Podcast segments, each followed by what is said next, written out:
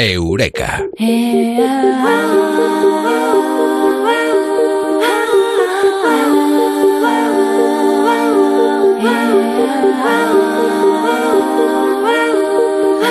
Nuestra mente está habitada por fantasmas. Los fantasmas de nuestra mente tienen nombre. Y ahora que es de noche, aparecen más, aparecen en forma de ruido en la mente. Esos son los fantasmas. Un tema del que vamos a hablar aquí en Eureka con Mado Martínez. Amado, muy buenas, ¿qué tal? Buenas noches, Bruno. Y esos eh, fantasmas eh, tienen un nombre, preocupaciones. Nos preocupamos mucho normalmente por cosas que no van a pasar. Doña Preocupación, los fantasmas de la mente porque no existen, solo existen en nuestra mente. Es increíble. Y además es que funcionamos como un auténtico hogar de acogida de las preocupaciones, porque ya se sabe que donde comen dos preocupaciones, comen tres, y, y lo cierto es que las preocupaciones son como el miedo. Son sumamente generosas. Puedes coger tantas como quieras y al final pues acabas teniendo un poco la sensación de que la cabeza te estalla, ya no sabes qué hacer y quieres estrellártela contra la pared y no puedes más porque se convierte en una suerte de obsesión. Estás rumiando ahí todo el día, dándole vueltas a la mente, a lo mismo, a lo mismo, a lo mismo. Te chupan muchísima energía, te comen la vida y a veces incluso llegan a paralizar tu vida y te impiden llevar una vida normal. Son los fantasmas de las preocupaciones. Y cuando os cuente un poquito en qué tipo de cosas nos preocupamos, en qué tipo de cosas perdemos el tiempo y qué tipo de cosas nos roban la energía, nos vamos a quedar muy sorprendidos porque tenemos la sensación de que las preocupaciones son reales. Tendemos a identificarnos con esos pensamientos hay un porcentaje muy bestial.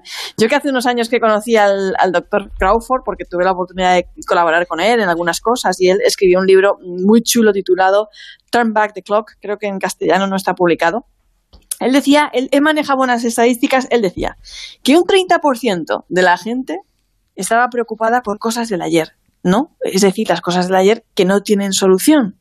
Hay que aprender del pasado y seguir adelante, pero no podemos quedarnos ahí porque es una cosa que no tiene solución, o sea, sencillamente estás dándole vueltas a una cosa que no se puede cambiar.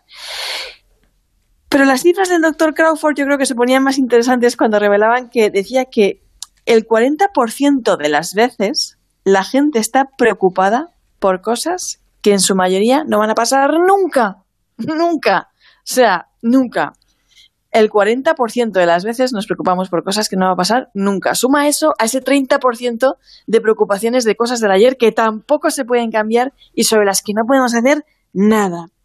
El 4% de las situaciones por las que nos preocupamos, además, eh, son por cosas que no tienen remedio, es decir, que tú las analizas eh, por este lado, por el otro y por el de más allá y dices, bueno, es que no tiene solución, pero aún así tú estás ahí dándole vueltas otra vez, una y otra vez. Rumiando, que se dice, ¿no? Rumiando. Hay otro 10% muy interesante de nuestras preocupaciones que son totalmente banales y no representan absolutamente nada significativo, pero nos demuestra un poco que al parecer nos pasamos mucho tiempo buscando los, fantasmas, los fantasmas eh, por la noche crecen. Eh, sí, aparte de estas preocupaciones que nos buscamos para entretenernos, que parece que solo tenemos algo así, pues los fantasmas por la noche crecen. Atención que solo un 4% de nuestras cuitas tienen que ver con cosas que podemos solucionar, ¿eh? Pues sí, pues las noches crecen porque, mm, bueno, pues estás ahí que, que parece que te desvelas, que te despiertas y, y estas cosas de decir quedarse en la cama creo que es lo peor que puedes hacer cuando tienes preocupaciones. Los fantasmas por la noche tiene uno que coger y levantarse de la cama, porque si te quedas dándole vueltas a las sábanas, al final le das vueltas al coco y le das vueltas a la mente. Lo que tienes que hacer es levantarte, porque si no es como si le pusieras una lupa a la preocupación, la ves gigante.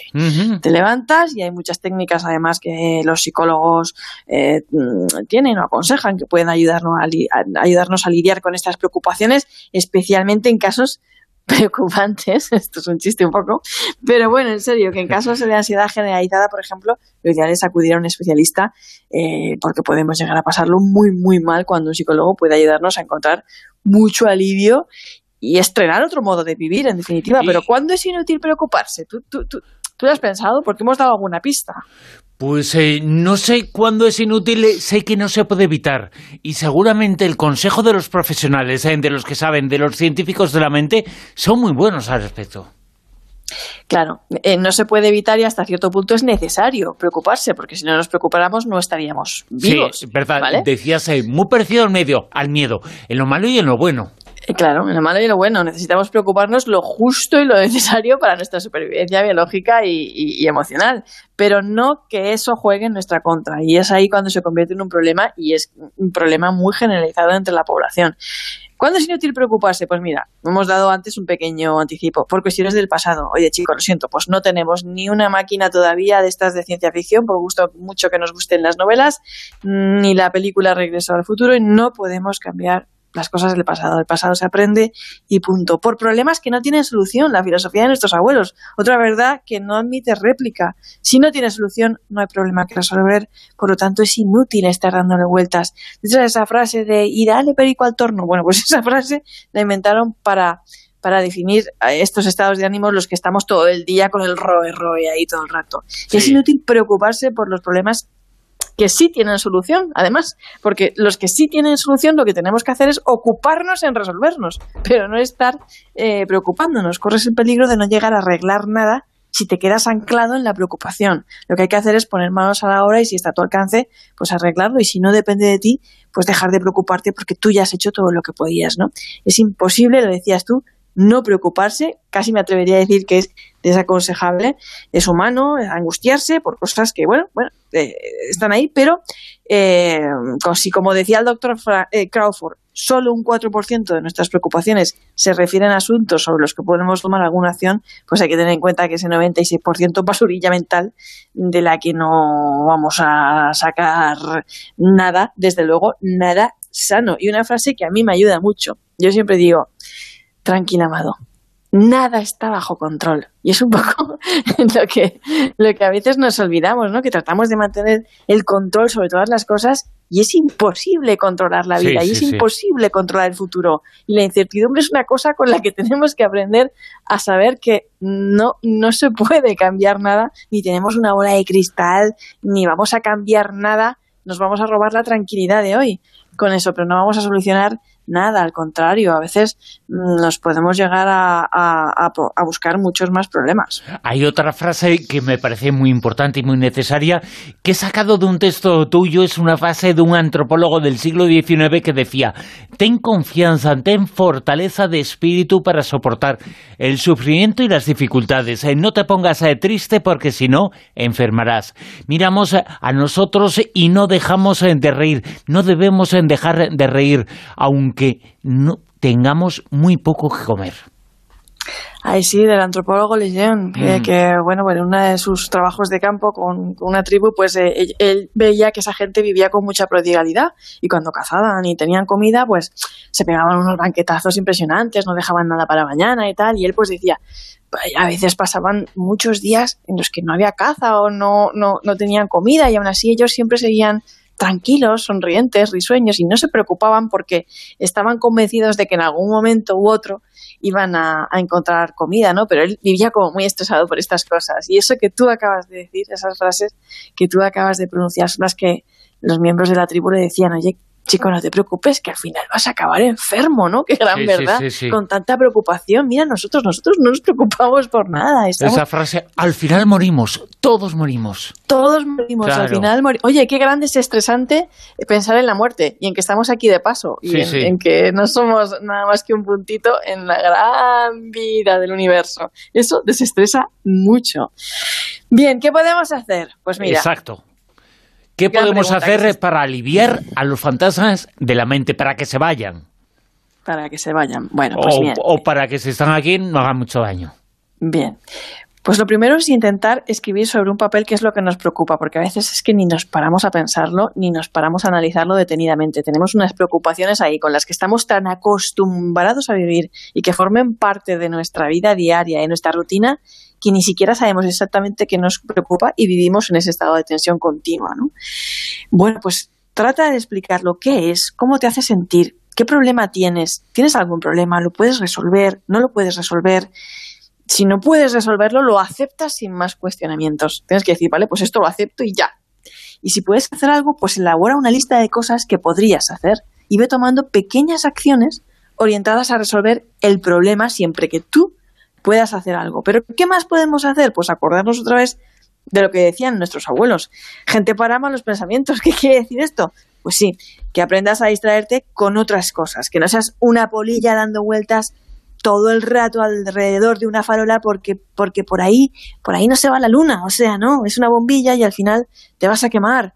Pero no utilices la distracción como una forma de evadirte de las preocupaciones. Hacedme caso. Primero, enfrentarlas sobre el papel o en terapia si es preciso. Sed conscientes de que seguramente no tenéis ningún problema, solo creéis que tenéis un problema y lo más probable es que en la mayoría de los casos el único problema sea ese, el de no poder parar de darle vueltas al coco las preocupaciones. Yo creo que las personas que a veces nos preocupamos demasiados, entre las cuales yo me incluyo, a veces tengo unos episodios de este decir, llegas a un punto en el que te preocupas hasta de estar preocupado, ¿no? o, decir, uy, estoy preocupado, estoy preocupado, ¿qué pasa? O de no tener preocupaciones, uy, si me dejo de preocupar, ¿qué va a pasar? de todo ya Es que estos fantasmas de la mente, una cosa que les pasa es que, bueno, los podemos eh, ahuyentar, pero aún así dejan psicofonías. Eh, eh, sí, dejan psicofonías y otras cosas. Oye, pero bueno, ¿tú te acuerdas de la película Lo que el viento se llevó? Yo no sé si le hemos comentado alguna vez. Esa escena en la que, en la que entra un soldado en la casa y lo, lo mata a Scarlett y está ella ahí, lo, lo, mata con Melania y Melania dice, creo que he matado a un hombre, Scarlett, pero no tengo tiempo para pensar en eso ahora, ¿no? O sea, es como, ya lo pensaré mañana, ¿no? O cuando Red también se ha ido y la deja y se va de casa y ella está en la puerta llorando y piensa que lo tiene que recuperar y cómo lo va a recuperar y cuándo, dice, bueno, pues ya lo pensaré mañana, ¿no? Mañana. en este caso viene bien pensar algo mañana porque quizá, quizá no lo pensemos, eh, lo estamos emborrando, el recuerdo, estamos emborrando ese fantasma. Quizás estemos borrando ese fantasma, como tú dices. Las eh, preocupaciones eh, son los fantasmas eh, de la mente y estos no nos gustan. Y no sé si van de blanco, pero son sucios, ¿eh? Son sucios y ahora van de coronavirus. Sí, sí. Mado Martínez, Eureka, mil gracias. Un abrazo.